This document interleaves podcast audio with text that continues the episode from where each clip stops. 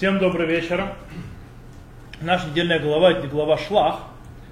И естественно, что в ней самое центральное какой мотив? Грех разведчиков. Конечно, грех разведчиков, обычно мы грех разведчиков. И мы зайдем с ним вопросом таким. А неужели был настолько, настолько страшный грех разведчиков? Неужели так страшно было? Во-вторых, после всего, в конце концов, мы сейчас это выучим. Их задача была передать э, информацию. И они это сделали. Они ее передали. Так в чем же грех?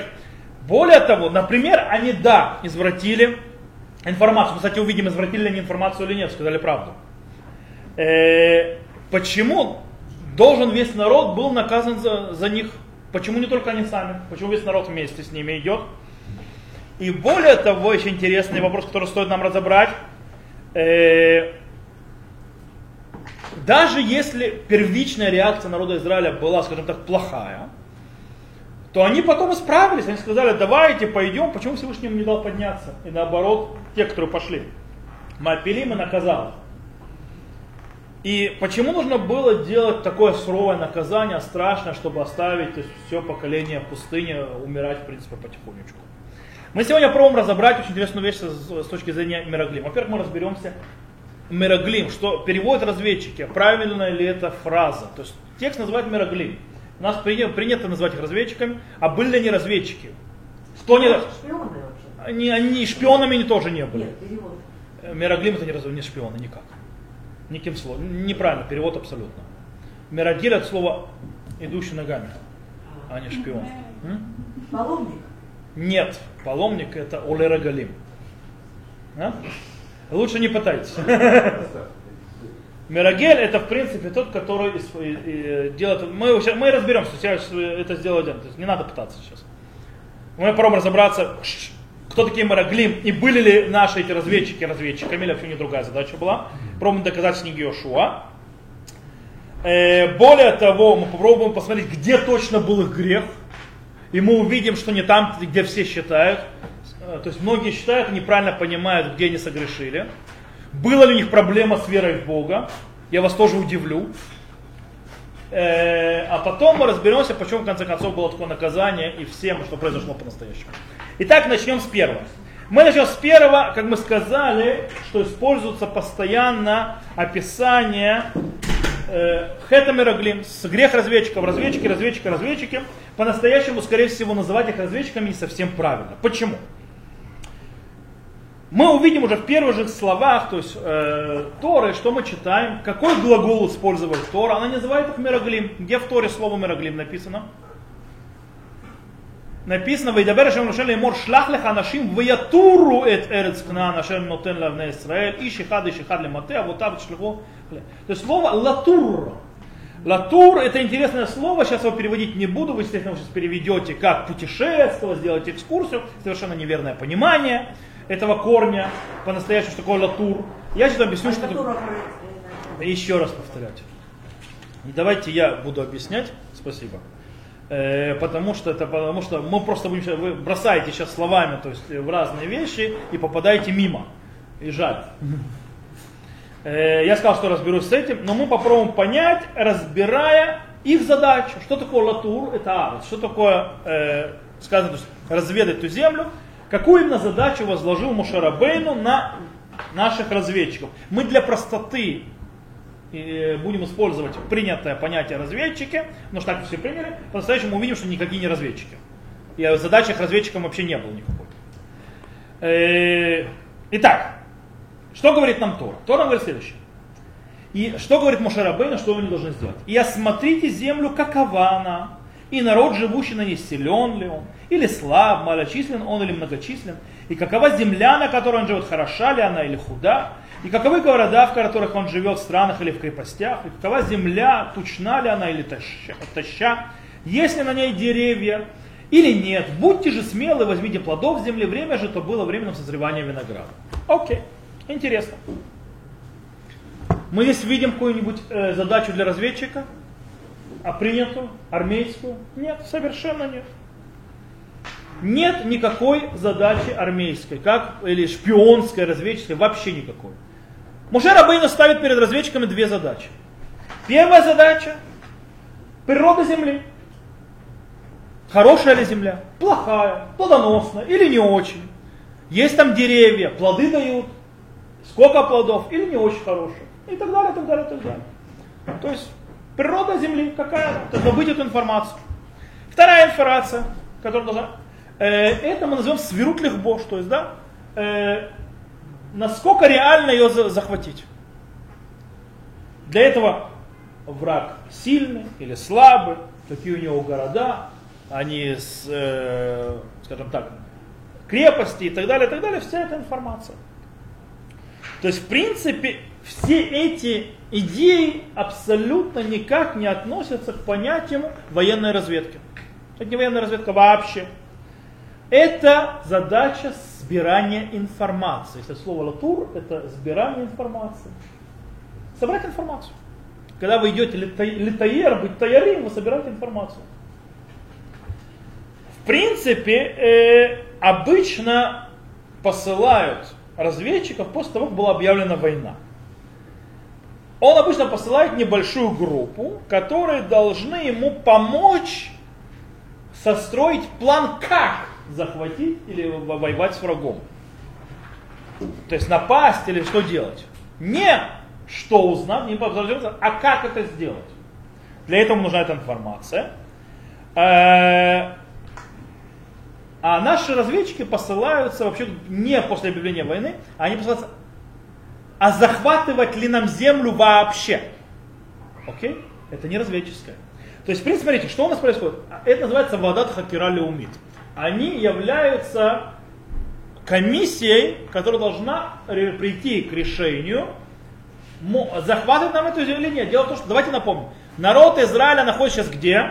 Он сейчас находится в пустыне, это народ, в котором приблизительно пару миллион человек, если мы так посчитаем женщин, добавим и детей, то есть высчитывая из 600 тысяч человек, мужчина 20-летнего там возраста и так далее, около 2 миллионов человек, которые ищут родину, дом, где они смогут выполнить правильно и полностью ту задачу, которую возложил на них Всевышний. Теперь для того, чтобы это сделать, они должны найти. И им нужно выяснить, подходит ли земля, можно ли осуществить э, эту задачу или нельзя осуществить эту задачу. Для этого им нужно проверить, подходит ли эта земля для строительства родины, есть называемое строительство, то есть общины, плодородное и так далее, и так далее. С другой стороны, понять, а ее захват, то есть взять ее, оно реально или нет. Вот и все. А потом решить. Таким образом, можно на базе вот это вот, э, то, что мы сейчас сказали, можно понять начальные стихи, которые говорит Тора, из э, нашей, нашей недельной главе. И Господь сказал Муше, говоря, пошли от себя людей, чтобы они высмотрели землю Кнанскую, которую я даю вам, сыновьям Израиля, по одному человеку от колена отцов их пошлите главных из них. Э, и послал их Муше из пустыни Паран, послал Господь все мужи те главы сынов Израилевых они. Скажите вы честно, вы когда посылаете разведчиков, вы посылаете мужей, старейшин, самых важных в, э, в колене? Нет! Вы посылаете самых ловких и так далее. Вы посылаете старейшин, это люди в основном не молодые уже. Почему же посылать именно старейшин, самых важных в каждом колене? По той причине, потому что им нужно быть этой вода так хакира, им нужно, то есть они должны принять решение. Они должны понять, и, а, посмотреть, увидеть и принять решение потом вместе. Экспертиза. Правильно, экспертиза, они должны экспертиза. Теперь понятно, почему они должны пошли говорить перед всем народом. Они пошли Муше. То есть разведчик должен, по идее, прийти и рассказать. То есть кома- главнокомандующий, кто главнокомандующий? Муше Рабей. Он должен прийти рассказать это, а не прийти перед всем народом рассказывать. Разведчики приходят и рассказывают перед всем народом. Почему? Понятно почему. Они должны принять решение. Для этого они приходят, старейшины видели, приходят, говорят то, что они видели. То есть греха мы еще пока не нашли, правильно, не в одном месте. Э, таким образом, обычно, когда разведчик идет, никто не упоминает его имени, кто пошел. А здесь целый перечень, и по именам, и так далее. Это явно не разведчики. Я могу доказать с книги Изушо. Дело в том, что мы в нашей авторе, на этой отдельной главе, мы читаем о том, как Иошуа Беном посылает разведчиков в Ерехо. Проверьте. Во-первых, посылает двух человек. То есть, да, мы сейчас увидим, на ней можно сказать разницу. Он поставил, смотрите, сказал, в Яшлах Йошуа бинун мин хашитим шнаем анашим мираглим хреш. Леймор леха руит арц вит ереху. Он говорит, и послал Йошуа из Шитим двух человек, разведчиков, здесь слово, кстати, разведчиков, хереш, то есть тихо. И сказал, пойдите посмотрите землю Иерихо. Дальше там э, в Ешвушная нашим וישובו שני אנשים וירדו מההר ויעברו ויבואו ליהושע בן нун ויספרו את כל המצאות ומצאות אותם. И вернулись два человека, и спустились с горы, и при, прошли, то есть перешли в Мецеду реку, и пришли к Иошуа бен Нуну, и рассказали ему все, что они там то есть, увидели. Смотрите, никто не знает, кто они, как их зовут. Они уходят в тихо, возвращаются тихо. Они рассказывают только Иошуа бен Нуну все, что мы увидели. Это разведчики. Это разведчики. И их задача какая была? Именно узнать, в отличие от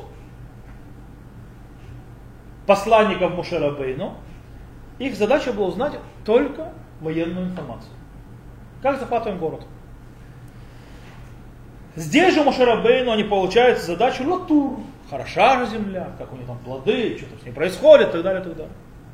О, когда мы теперь поняли двойную задачу разведчиков, мы можем теперь попробовать разобраться их, скажем так, отчет и где они именно согрешили. В чем нас грех? Дело в том, что э, когда возвращаются наши разведчики, их отчет вполне подходит двойной задаче, которую они получили. Смотрите. Э, и пошли, пришли к Муше и к Аарону, ко всей общине снов Израиля, в пустыню Паран, в Кадеш, принесли ответы им, всей общине показали, и показали плоды той земли. И рассказали ему. И сказали, пришли мы в землю, в которую ты послал нас. И действительно течет на молоком и медом. И вот плоды ее, населен народ, живущий на, на земле той, и города укрепленные, весьма большие.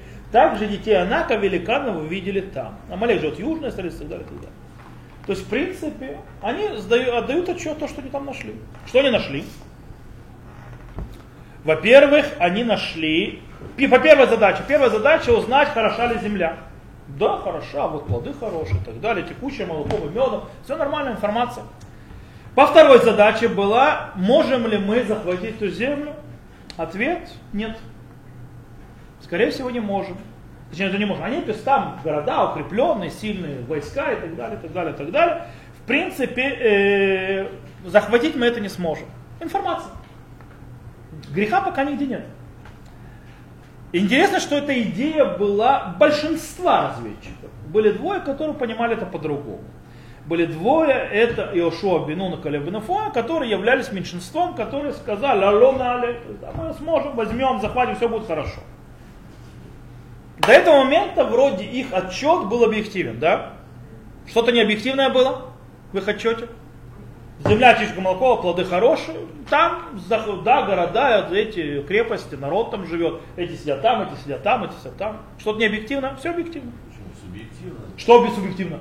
Они подумали, что нельзя захватить... Стоп, они этого не говорят ни в одном стихе, слове, которое я сказал.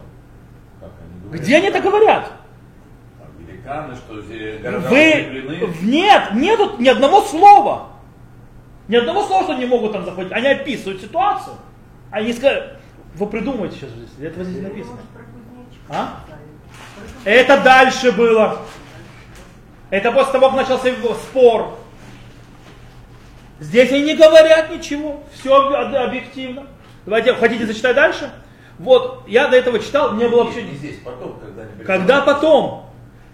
И Амалек живет в южной стране, хитейцы, Усей и Марит живут на горе, на ней живут в Приморье, на берегу Иордена. Где говорят, что мы не можем захватить? Они описывают Но ситуацию. силен народ, живущий на земле, это города укреплены. Ну, он не силен? Страшно. Подождите. Он не силен, народ? Города не укреплены? А? Ну да, они видели, а? рассказывают, они говорят. Они говорят, что они видели? Все объективно. Где, где не объективность хоть какая-то? Все объективно.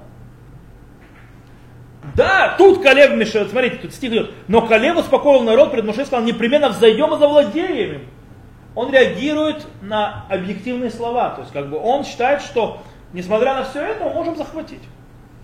Окей. Спорит. Хотя, с точки зрения, давайте логику включаем, немножко чувства оставляем в сторону, временно. Чувство это хорошо, это замечательно, но временно оставляем в сторону и пытаемся сосредоточиться. Э, без того, что мы знаем, что произошло потом, мы сейчас возвращаемся в времени, мы находимся там, внутри, народ Израиля слушает разведчиков. Мы не знаем, что произойдет дальше. Разведчики говорят, то есть их большинство, 10 человек говорят, э, там все классно, с точки зрения природы, с точки зрения там народы, военные и так далее, стены. Э, поэтому, скорее всего, нет. Нам была задача была проверить, можем ли мы захватить, ну, говорим, скорее всего, нет. Объективно, объективно. Логично? Логично. Что не логично? Э, тогда вопрос, если все логично, все объективно, на что разозлился Всевышний? Обычный ответ, обычный ответ какой? Что у них было мало верия. То есть, да, они мало верили в Бога. Это ответ, о, что что? Раз Бог сказал, что идет, Слегка, Бог сказал, пошли людей разведывать. Они сделали информацию, они сказали объективную информацию, они сделали логический вывод. Что не так? Где грех такой страшный? А? Обычно объясняют, что грех был в их неверии в Бога, в возможности Бога. Это очень-очень примитивный ответ. И, скорее всего, неверно. А? Я объясню почему. Давайте, ребята, вспомним.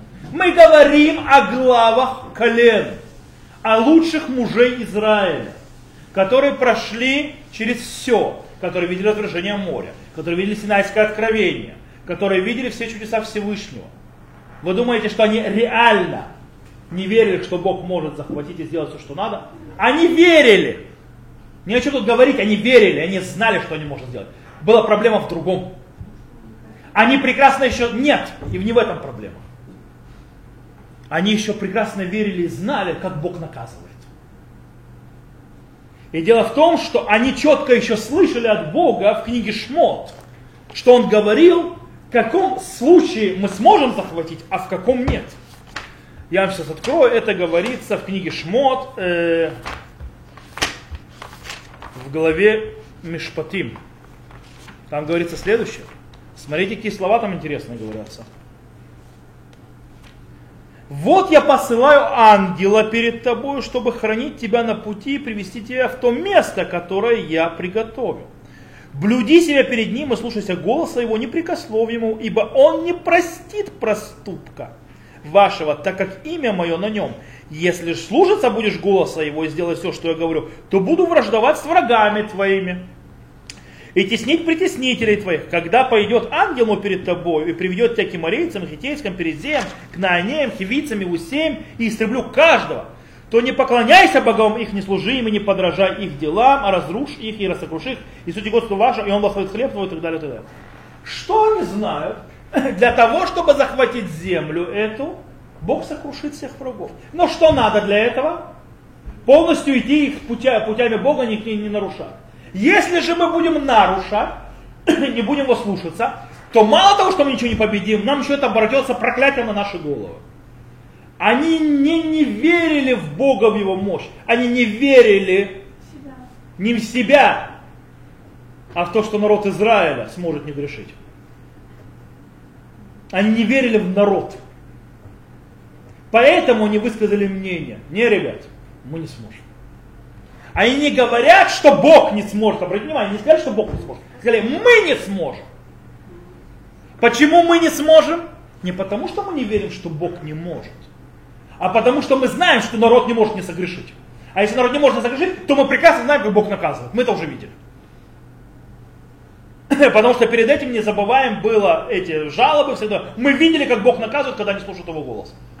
Они умышленно шли на наказание? А и не шли на наказание если они знали. Вы, вы снова, смотрите, что вы делаете. Вы делаете, вы прочитали книжку до конца, вы смотрите из 3300 лет после этого события и пытаетесь осудить, что они думают. Они не знают, что произойдет наказание. они знали, что Бог, что Бог их накажет. Они нет, говорят, что Бог не их накажет, я еще раз повторю. Они знают, что если они не будут соблюдать заповеди Всевышнего, и народ будет грешить, то тогда они не то, что не победят никого, они еще на голосу получат. Поэтому они говорят, народ не там, по этой причине мы не сможем. Вот и все.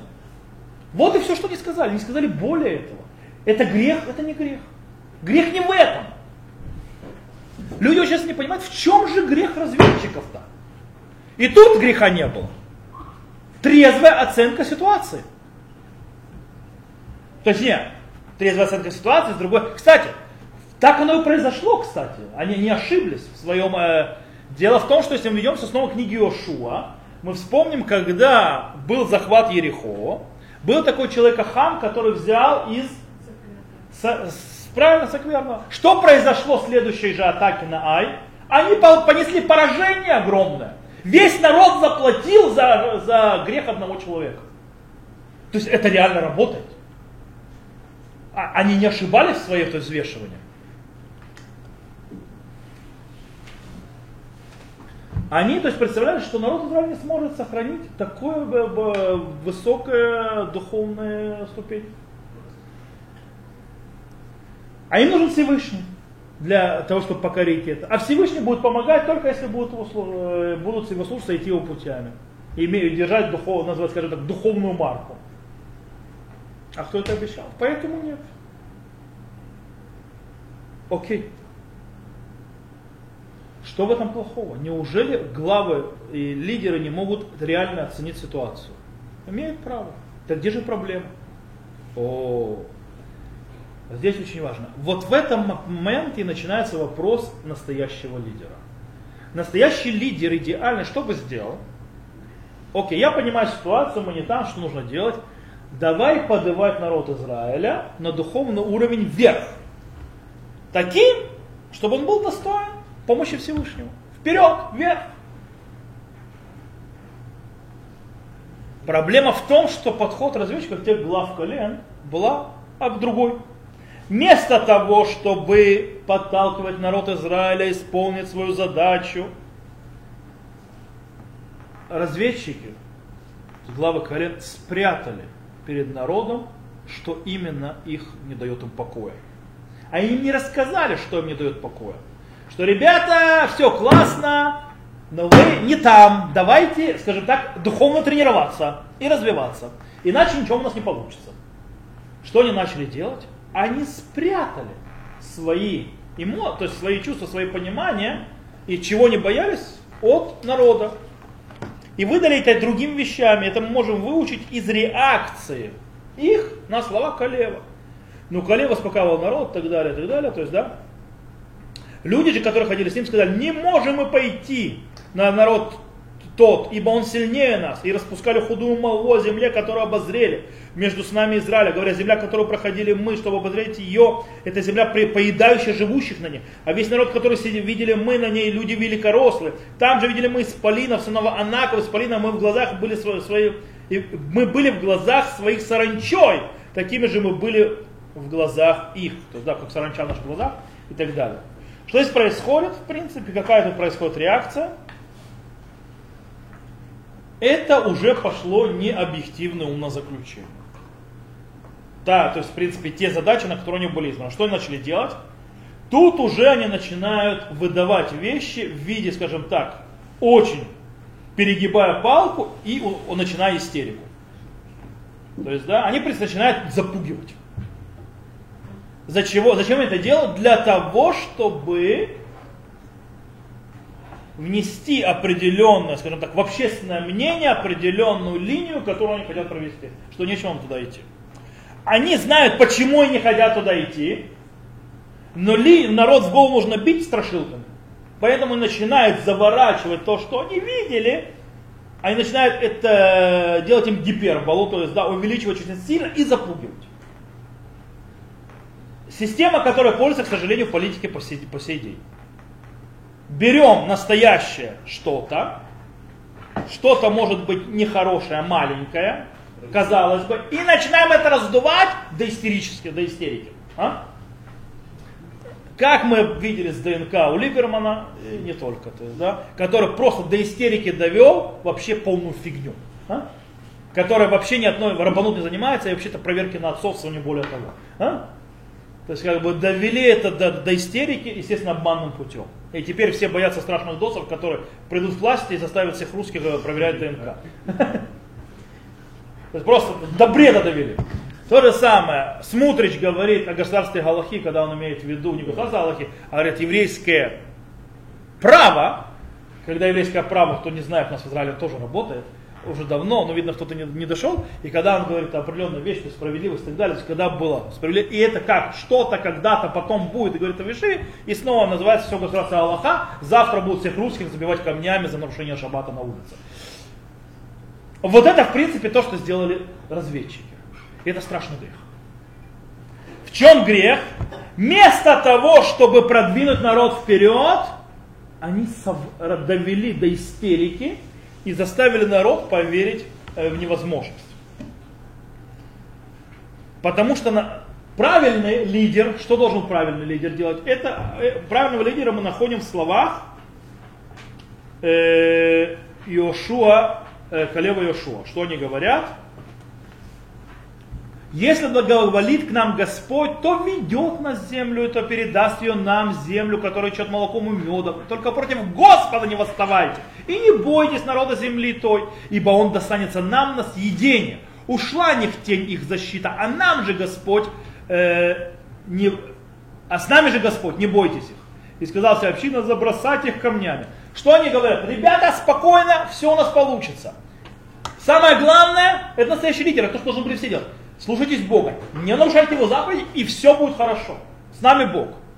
Но проблема в том, что, скажем так, уже народ вывел выводы, то есть услышал, на них повлияли э, главы колен, и они приходят вот так, окей, захватить мы не можем, что теперь делать дальше? Единственный выход, то есть реально, то есть э, логически это разворачиваемся, идем назад в Египет. А, а что делать? К сожалению, у Калева и Ушуа не получилось изменить это уже. Окей. В любом случае, то есть в этом, там появился этот грех. Если мы строим это на то, что мы сейчас объяснили, снова задаемся вопрос, а что что весь народ? Их наказать. Они народ, народ тоже логически работал. То есть их запугали, они реально испугались.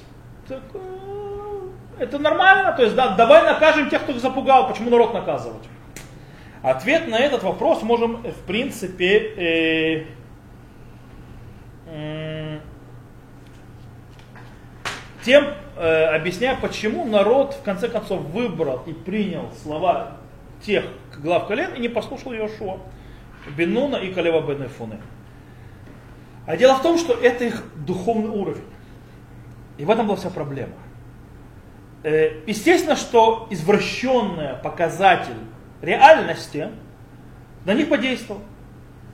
Дело в том, что по-настоящему, когда с того момента, как они вышли из Египта и пошли, э, в принципе, скажем так, у этого народа э, всегда не хватило идеализма.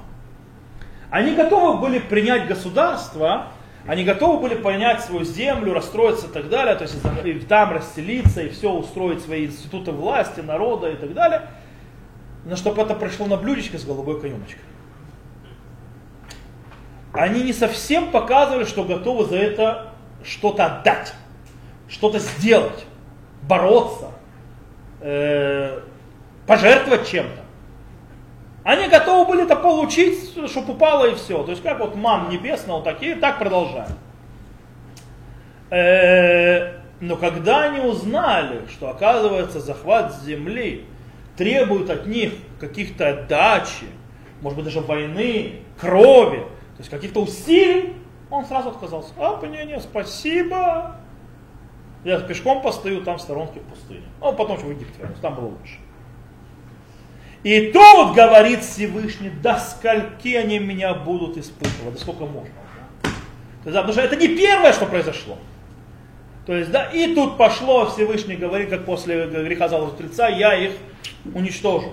И из тебя Моше сделал народ. Моше Рабейну падает, не надо их уничтожать, что будет, так далее, так далее. прости их. Всевышний прощает и не прощает. В конце концов, единственное, что происходит, что Всевышний отодвигает уничтожение. А точнее, они теперь потихонечку, это все поколение, будет умирать в пустыне. Почему? Потому что придет новое поколение, которое станет после них и получит уже правильное образование, правильное воспитание. Таким образом, мы можем объяснить, почему не помогло, то есть после того, как мы объяснили, почему народ был наказан и так далее, мы можем понять, почему раскаяние, так называемый мапилим, те, которые попытались все-таки пойти захватить, было уже э, не, то есть не сработало, было бесполезно. А это очень простой. Поздно. Поезд ушел. Э, если бы это была первая стычка с Богом, то в конце, скорее всего, этот грех был бы прощен, и было бы э, их, скажем так, искупление, исправление и раскаяние было бы принято. Но так как это не первое, то понятно, что эта система, это, это нужно изменить, это кардинально изменять, то есть нечего с этим делать. Э, скажем так, скорее всего, народ Израиля был готов быть избранным народом, нести эту задачу э, в земле Израиля и так далее, но он не был готов, скажем так, нести, э, скажем так, он готов был на права, которые дает этот статус, но не готов был на обязанности. Или, скажем так, он готов был получать ништяки, а, э, если говорить нашим сегодняшним языком, от этого, э, от этого положения, но он не готов был платить за это. Так или иначе. Э, интересно, что тут есть большая учеба вообще на все века. Очень редкие разы в истории еврейского народа открывалось окошечко, когда нам давалась возможность вернуться в землю Израиля. Это произошло, происходило очень редко. Когда мы им его не использовали, это нам плачевно отзывалось. Это произошло во время греха, золотого, э, греха разведчиков. Нам это ударило на 40 лет, оттолкнуло. Это нам произошло, когда в Вавилоне сначала Корыш нам дал право строить храм, но пошли очень мало людей из Рубавеля. И, так, и осталась меньшая часть. И это закончилось тем, что храм был, э, скажем так, заморожено его строительство. Пока не пришли из Рава Химья, с которым снова пришло очень маленькое количество людей из Вавилона. И они, да, отстроили, но уже не получили ни шхину, ничего того, что было. И не получили государственности, а были вассалами Персии, пока персов не захватили греки. И потом были вассалами греков, не совсем греков, но, скажем так, э, эллинистических то есть империй. Пока, в конце концов, не восстали, не взяли оружие в руки и вернули себе государственность, тоже плохим путем, и пока не потеряли ее назад. И сегодня то есть, происходит снова окошечко. И это окошечко тоже можно пропустить. Есть те, которые очень сильно, которые готовы дать, быть, соблюдать, исполнять, быть народом избранным, говорят о земле Израиля, построить храм, но они не готовы ничего для этого сделать. Они ждут, пока храм спустится с земли, с неба вместе с Машехом. Они не готовы ни на какие пожертвования ничем и ничего. Они даже они не готовы, они кричат, то есть, а, земля Израиля сионизм, а это, если туда залезу, то я рискую своей духовностью. Если я пойду, называется, делать туда или строить сюда, то я рискую этим, то я рискую этим. Мне там удобно. В земле Израиля не очень удобно соблюдать заповеди, там много отвлекающих маневров, и там, э, скажем так, намного легче, я вам скажу честно и правду, не знаю, кто был за границей, намного легче быть евреем за границей, чем в Израиле. Казалось бы, в Израиле намного проще, синагоги все соблюдай не могу, но быть евреем, приходить в синагогу почему-то проще за границей. Потому что там тебя давят. Потому что ты не готов на жертву, не готов на усилия. Для того, чтобы быть евреем в земле Израиля, для того, чтобы развиваться, нужно прикладывать усилия. Нужно делать действия, нужно платить кровью иногда. Нужно э, делать обязанности и, а не только не получать э, привилегии ништяки. Не зря Виленский Гаон сказал, что нужно строить самим, то есть э, храм с неба не упадет никогда. То есть в конце концов Геула придет, как она всегда приходила. Никогда Геула не приходила с неба, мана. Это то, что мы можем э, выйти. То есть, в принципе, мы должны смотреть на реальности, за, иметь идеализм и стоять с этими идеалами, которые перед нами стоят, напротив тех задач, которые ставит перед нами реальность. Не всегда легко. Да, эта земля, народ, земля не покупается легко, она дается через страдания. И это нужно знать. Она не дается просто так. Более того, эта земля, она не дается э, тем, кто ничего не делает. Эта земля сама по себе духовно не станет. Она должна наполниться святостью. Не зря Галаха говорит, что святость народа Израиля обозначается чем? Там, где встанут ноги народа Израиля. Там, где народ Израиля встал ногой, там и святость народа Израиля, земли Израиля. Там, где он не встал ногой, святости нет. Так была святость Улей Мицраим, когда вышедшие из Египта вошли, то есть они светили землю по карте, то есть что светилось там, где они взяли. А потом Улей Бавель, те, которые придали из Вавилона, там, где они осели и так далее, взяли под свое, это то, что осветилось. Народ Израиля освещает землю. Если народ сюда не приедет, земля не осветится. Она станет аморфным, непонятно чем. Она расцветает под землей Израиля. Это, то есть, в принципе, тот посыл, который... Под ногами. Под ногами, да. Это, в принципе, тот посыл, который нужно понять из нашей недельной головы. И это то, что пропустит. И настоящий лидер не будет говорить, а, там духовная проблема, там это, туда не надо ехать, туда не надо этот. Народ не готов там быть, у меня здесь сидят они там в какой-нибудь там, не знаю, не буду называть города, потому что не хочу обижать никого, э, где-нибудь за границей, это в моем городе, они все соблюдают, такие хорошие евреи, замечательно, я знаю, как только они туда уезжают, они сразу становятся светскими и так далее. А этот народ не готов ни к чему. Его нельзя да, отпускать, пусть лучше сидят здесь со мной, э, в России, в Украине, в Беларуси, Америке, неважно где. То есть, да? Иначе там они станут светскими. Лучше пусть здесь. Это грех разведчиков. Это и есть грех разведчиков. Самый настоящий. Ты вместо того, что... То есть ты, э, то есть ты ведешь себя как 10 разведчиков. Тот раввин, который так говорит, он ведет себя как 10 разведчиков. Тот раввин, который говорит, да, проблемы, да, но давайте, если будем работать над собой и так далее, и научимся как это, то мы сможем.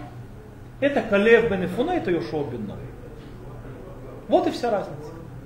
Я надеюсь, что вещи понятны. Спасибо. Всем шаббат шалом, всего хорошего.